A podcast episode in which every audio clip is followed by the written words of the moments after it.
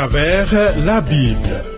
Une série d'enseignements tirés de la Bible préparée par le docteur Vernon Maggie du ministère Through the Bible, produit par Trans World Radio. Réalisation Abdoulaye Sango, présentation Marcel Mondiou-Do. Bonne écoute à tous.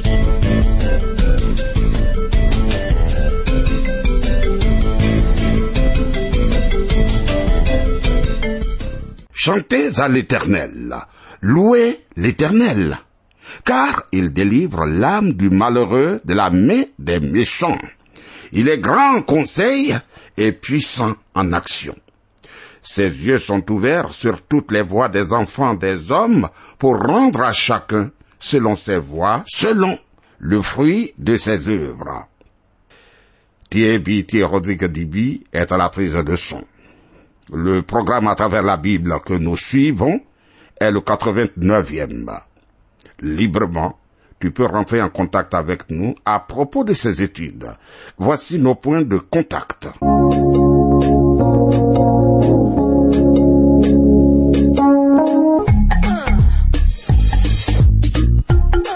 À travers la Bible.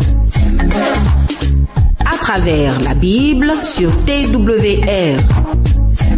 Vos commentaires et vos réflexions nous intéressent. Écrivez-nous à l'adresse suivante à travers la Bible 06 BP 21 31 Abidjan 06 Côte d'Ivoire.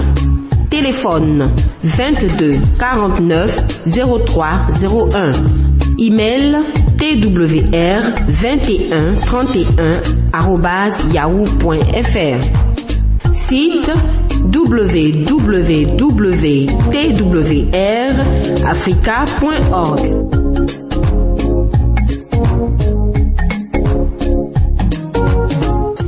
Examinons le 17e chapitre de l'évangile de Matthieu qui présente la transfiguration, un avant-goût du royaume à venir.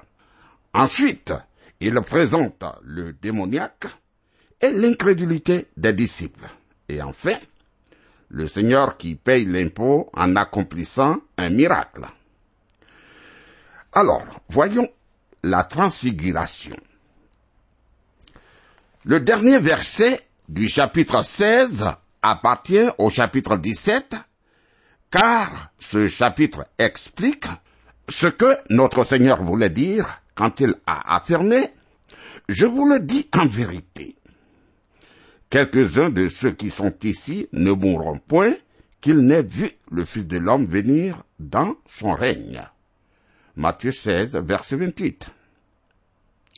Cette déclaration a été accomplie pour les apôtres lors de la transfiguration de Jésus-Christ. La transfiguration est une vue, est une image du Fils de l'homme venant dans son royaume. Tu peux peut-être dire, docteur, es-tu sûr que le Seigneur Jésus faisait allusion à sa transfiguration?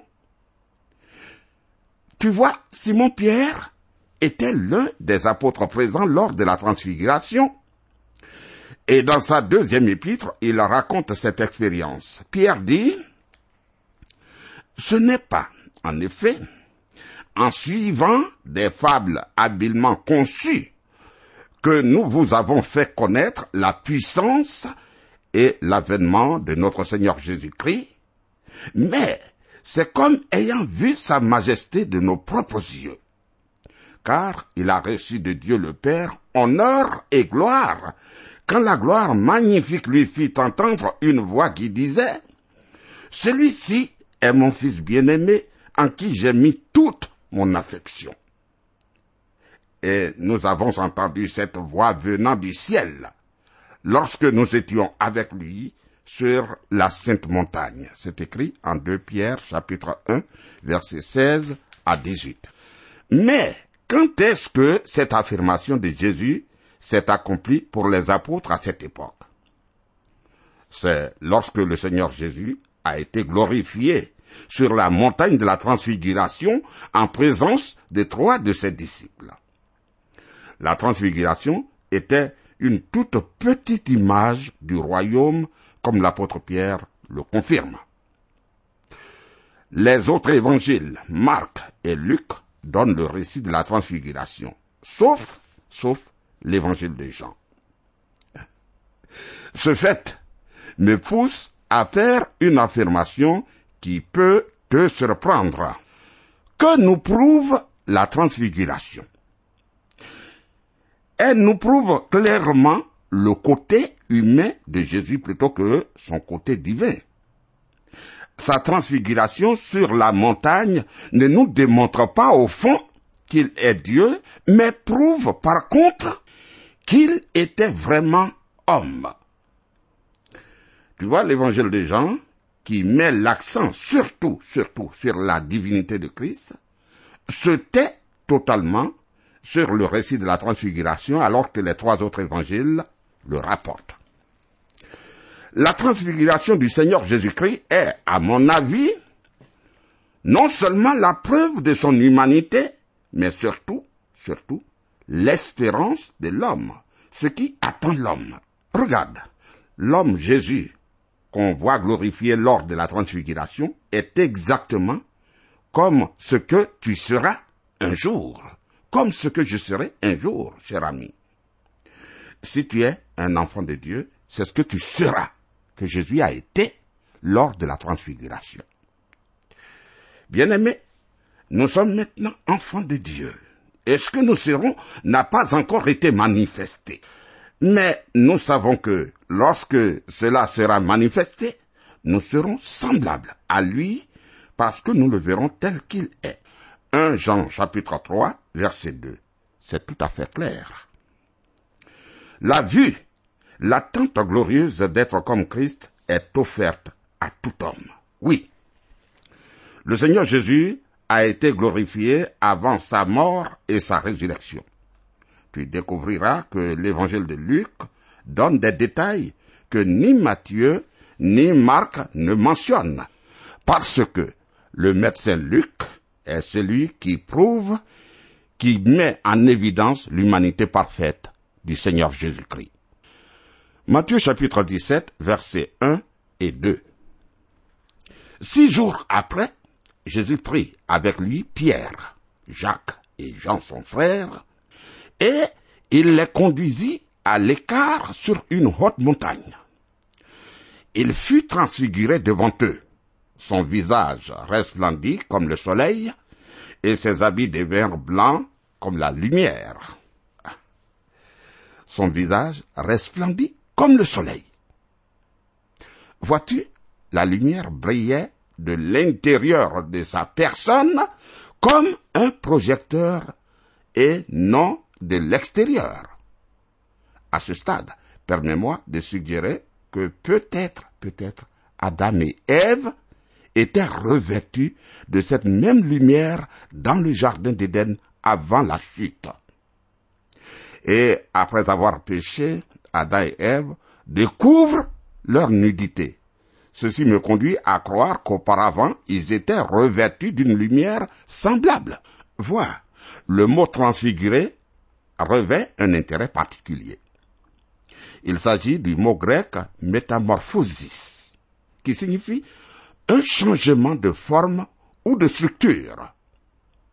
Regarde, la petite chenille recouverte de poils deviendra un jour un magnifique papillon par le processus de la métamorphose.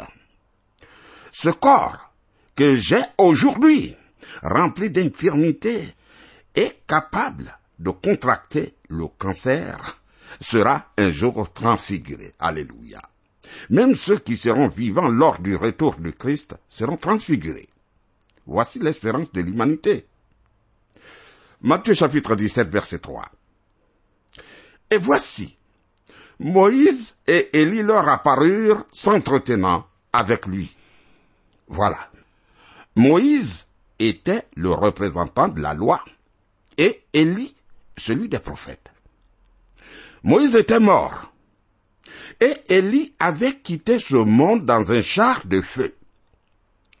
Luc nous dit que les deux s'entretenaient du départ de Jésus à Jérusalem.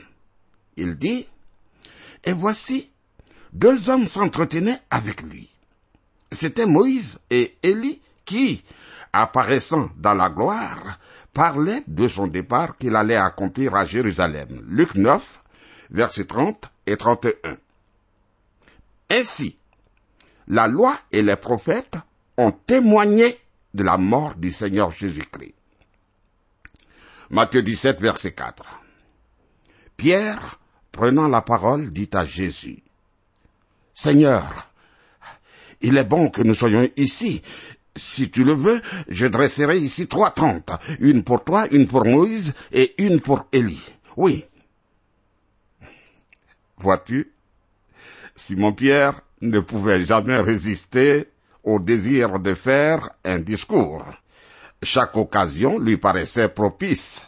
Il avait coutume de se lever aussitôt et d'ouvrir la bouche, souvent d'ailleurs pour dire ce qu'il ne fallait pas dire, du moins jusqu'au jour de la Pentecôte. Ici, à la montagne de la transfiguration, ses propos ne convenaient pas du tout, et il aurait mieux fait de garder le silence.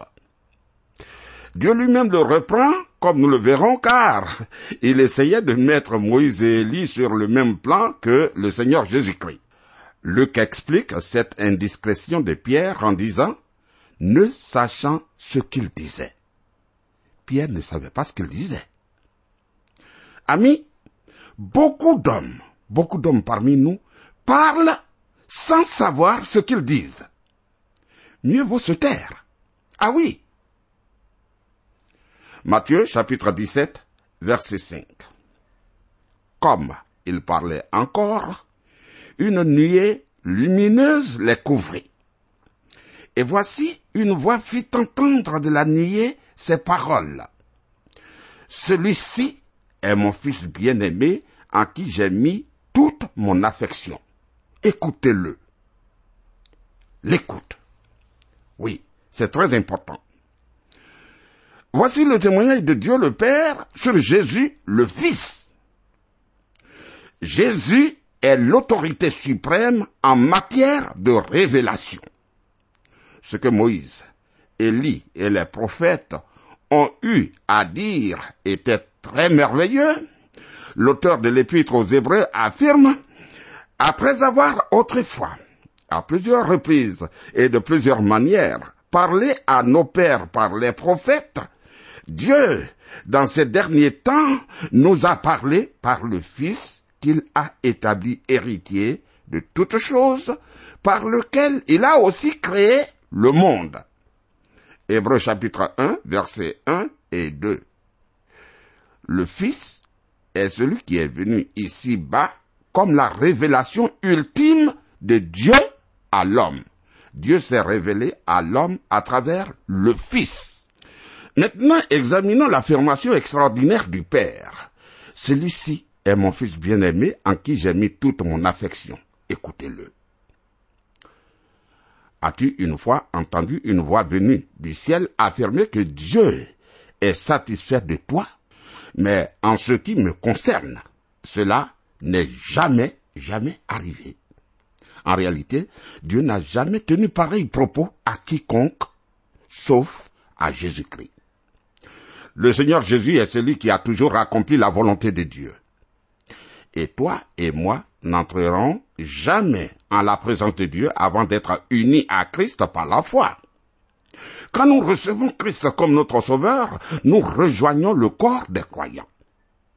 Christ est le seul en qui Dieu trouve son plaisir et nous sommes acceptés par Dieu en lui. Matthieu chapitre 17 versets 6 à 8. Lorsqu'ils entendirent cette voix, les disciples tombèrent sur leur face et furent saisis d'une grande frayeur. Mais Jésus s'approchant les toucha et dit, Levez-vous, n'ayez pas peur. Ils levèrent les yeux et ne virent que Jésus seul. Désires-tu une bonne devise, une bonne règle de conduite pour ta vie Je te suggère ces deux mots, deux mots. Jésus seul. Jésus seul. Lui seul fait autorité. J'espère que tu souligneras ces deux mots, Jésus seul, dans ta Bible. Il constitue une excellente devise pour nous tous, nous croyants. Matthieu chapitre 17, verset 9. Comme ils descendaient de la montagne, Jésus leur donna cet ordre. Ne parlez à personne de cette vision jusqu'à ce que le Fils de l'homme soit ressuscité des morts. Mais pourquoi attendre jusqu'à la résurrection pour le dire et pourquoi cela devait-il être dit à ce moment-là? Parce que cet événement révèle que Jésus est l'agneau parfait de Dieu. Il a été mis à l'épreuve pendant trois ans et maintenant il poursuit son chemin vers la croix pour mourir pour les péchés du monde. Tu vois, Dieu exigeait un agneau sans tache. Et le Seigneur Jésus était le seul qui pouvait mourir à la place des hommes parce qu'il était sans péché. Dans sa parfaite humanité, Jésus a été transfiguré. De plus, il est l'espérance de l'humanité. L'espérance de l'humanité ne réside ni dans la science, ni dans l'éducation. Aujourd'hui, les deux nous déçoivent complètement. Elles ont créé des monstres à la Frankenstein, dont nous ne savons que faire. Nous avons aujourd'hui des bombes et autres. Par exemple, on a inventé à Détroit, aux États-Unis, une sorte de véhicule qui pollue l'atmosphère et encombre les routes. La science ne peut pas résoudre les problèmes. Crois-moi, cher ami, l'espérance du monde ne se trouve qu'en Jésus-Christ seul. Écoute, pour toi, sois certain de le connaître. Il est notre seul espoir. Matthieu 17, verset 10 les disciples lui firent cette question. Pourquoi donc les scribes disent-ils qu'Élie doit venir premièrement Et voici une déclaration remarquable. Matthieu chapitre 17, verset 11. Il a répondu, Il est vrai qu'Élie doit venir et rétablir toutes choses. Le Seigneur confirme la prophétie de Malachie. Matthieu chapitre 17, verset 12. Mais je vous dis qu'Élie est déjà venu qu'ils ne l'ont pas reconnu et qu'ils l'ont traité comme ils ont voulu. De même, le Fils de l'homme souffrira de leur part. Vois-tu, cette déclaration soulève une question dans l'esprit de beaucoup d'hommes concernant Jean-Baptiste. Est-il vraiment Élie? Nous avons traité le même problème dans Matthieu 11. Ce que notre Seigneur fait dans ce chapitre est de répondre par avance à l'argument selon lequel Jésus devait mourir sur la croix parce que Jean-Baptiste n'était pas Élie et qu'Élie devait venir avant que Christ revienne pour établir son royaume. Jésus dit que s'il le recevait comme roi, alors j'en serais Élie. De même, le Fils de l'homme souffrira de leur part. C'est la deuxième fois que le Seigneur Jésus mentionne sa crucifixion imminente. Matthieu chapitre 17 verset 13. Les disciples comprirent alors qu'il leur parlait de Jean-Baptiste. Bien, changeons de décor. Voyons le garçon possédé de démons. Dans cette scène, nous avons une situation comme celle qui existe dans le monde aujourd'hui. Où se situe l'Église? Viens avec moi au pied de la montagne où les autres disciples qui n'étaient pas avec le Seigneur sur la montagne de transfiguration sont restés et sont en difficulté, vraiment. Matthieu 17, versets 14 à 16. Lorsqu'ils furent arrivés près de la foule, un homme vint se jeter à genoux devant Jésus et dit, Seigneur, aie pitié de mon fils qui est lunatique et qui souffre cruellement. Il tombe souvent dans le feu et souvent dans l'eau. Je l'ai amené à tes disciples et ils n'ont pas pu le guérir. C'est probablement le cas le plus difficile porté à l'attention de notre Seigneur. La situation était triste parce que les disciples étaient impuissants. Oh, c'est une image de l'Église aujourd'hui dans un monde possédé et en proie à la folie. Amis, pourquoi? Pourquoi l'Église est-elle impuissante dans un monde insensé?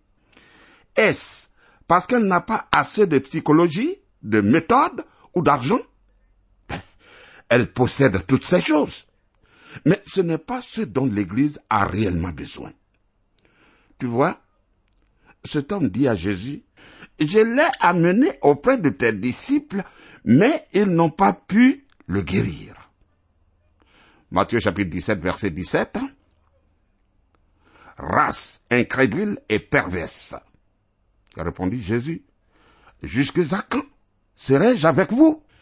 Jusque à quand vous supporterai-je Amenez-le-moi ici. Race incrédule et perverse est sans doute le propos qu'il tiendrait à l'Église aujourd'hui et probablement de façon individuelle à toi et à moi. Ah oui. Il dit, amenez-le-moi ici. Ami, Jésus est le grand médecin. Notre Christ est le grand médecin. Remets-toi en lui de tout ton cœur, cherche-le de tout ton cœur. Alléluia. Il est le grand médecin. Matthieu chapitre 17 verset 18. Jésus parla sévèrement au démon qui sortit de lui et l'enfant fut guéri à l'heure même. Ah. Le Seigneur a repris ses disciples et s'est occupé de faire sortir le démon. C'est probablement le pire cas de possession démoniaque que notre Seigneur a eu à traiter. Matthieu chapitre 17 versets 19 et 20. Alors les disciples s'approchèrent de Jésus et lui dirent en particulier, Maître, pourquoi n'avons-nous pu chasser ce démon C'est à cause de votre incrédulité, leur dit Jésus. Je vous le dis en vérité, si vous aviez de la foi comme un grain de sénévé, vous diriez à cette montagne, transporte-toi d'ici là, et elle se transporterait. Rien ne vous serait impossible. Rien ne vous serait impossible, c'est-à-dire rien de ce qui est conforme à la volonté de Dieu pour vous. C'était, c'était la volonté de Dieu que cet homme soit délivré du démon. Alors, pourquoi les disciples n'y parvenaient-ils pas? Parce qu'ils étaient incrédules. Matthieu chapitre 17 verset 21. Mais cette sorte de démon ne sort que par la prière et par le jeûne. Ah, quelle situation. Amis, ce verset ne figure pas dans certains manuscrits, mais se trouve dans Marc 9, verset 29. Dans Marc, certains manuscrits omettent les mots et par le jeûne. Si ces mots n'étaient pas prononcés par Jésus, il révèle sans doute le fait que les premiers chrétiens joignaient le jeûne à la prière lorsqu'ils intercédaient pour des cas exceptionnellement difficiles. Une fois encore, Jésus annonce sa mort et sa résurrection. Voilà, pour la troisième fois. Le Seigneur rappelle à ses disciples qu'il mourra et ressuscitera des morts. Matthieu 17, versets 22 et 23. Pendant qu'ils parcouraient la Galilée, Jésus leur dit, le Fils de l'homme doit être livré entre les mains des hommes. Ils le feront mourir, et le troisième jour, il ressuscitera. Ils furent profondément attristés. La première fois qu'il leur a parlé était à Césarée de Philippe. Maintenant, il est en Galilée, en route pour Jérusalem, et il le mentionne à nouveau. Tout ce que les disciples pouvaient faire est d'en être attristés. Vraiment, ils étaient attristés. Passons. Voyons une pièce d'argent trouvée dans la bouche d'un poisson. Matthieu 17, verset 24. Lorsqu'ils arrivèrent à Capernaum, ceux qui percevaient les deux drachmes s'adressèrent à Pierre et lui dirent, Votre maître ne paye-t-il pas les deux drachmes? Les deux drachmes étaient la somme perçue auprès de tout Israélite chaque année pour l'entretien du temple. Matthieu 17, versets 25 et 26. Oui, dit-il. Et quand il fut entré dans la maison, Jésus le prévint et dit, Que t'en semble, Simon? Les rois de la terre, de qui perçoivent-ils des tribus ou des impôts? De leurs fils ou des étrangers? Il lui dit, des étrangers. Et Jésus lui répondit, les fils en sont donc exempts. Jésus essaie de montrer à Pierre que tout comme les membres de la famille royale sont exempts des impôts, de même lui, comme fils de Dieu, n'est pas tenu de payer pour l'entretien de la maison de Dieu. Matthieu 17, verset 27. Mais pour ne pas les scandaliser, va à la mer, jette la maison et tire le premier poisson qui viendra. Ouvre-lui la bouche et tu trouveras un statère. Prends-le et donne-le leur pour moi et pour toi la méthode de Jésus d'obtenir la somme nécessaire au paiement de l'impôt n'était pas en tout cas ordinaire pour l'homme. Dieu avait donné à Adam le pouvoir de dominer sur la création, mais Adam l'a perdu lors de la chute. Dieu dit, faisons l'homme à notre image, selon notre ressemblance, et qu'il domine sur les poissons de la mer, sur les oiseaux du ciel, sur le bétail, sur toute la terre, et sur tous les reptiles qui rampent sur la terre. Genèse 1, verset 26. Ami, par ce miracle, le Seigneur démontre qu'il possède tout ce que Adam avait perdu. Le fait que le poisson lui soit soumis indique que toutes les créatures lui obéissaient. Lors de la transfiguration, nous avons l'homme rétabli en vue de son but originel de refléter la gloire de Dieu. Dans ce récit, nous voyons l'homme rétabli dans son rôle d'origine de dominer sur les autres créatures. Tu peux m'appeler au 05 76 63 02. Que Dieu te garde, que le Seigneur soit avec nous. À bientôt.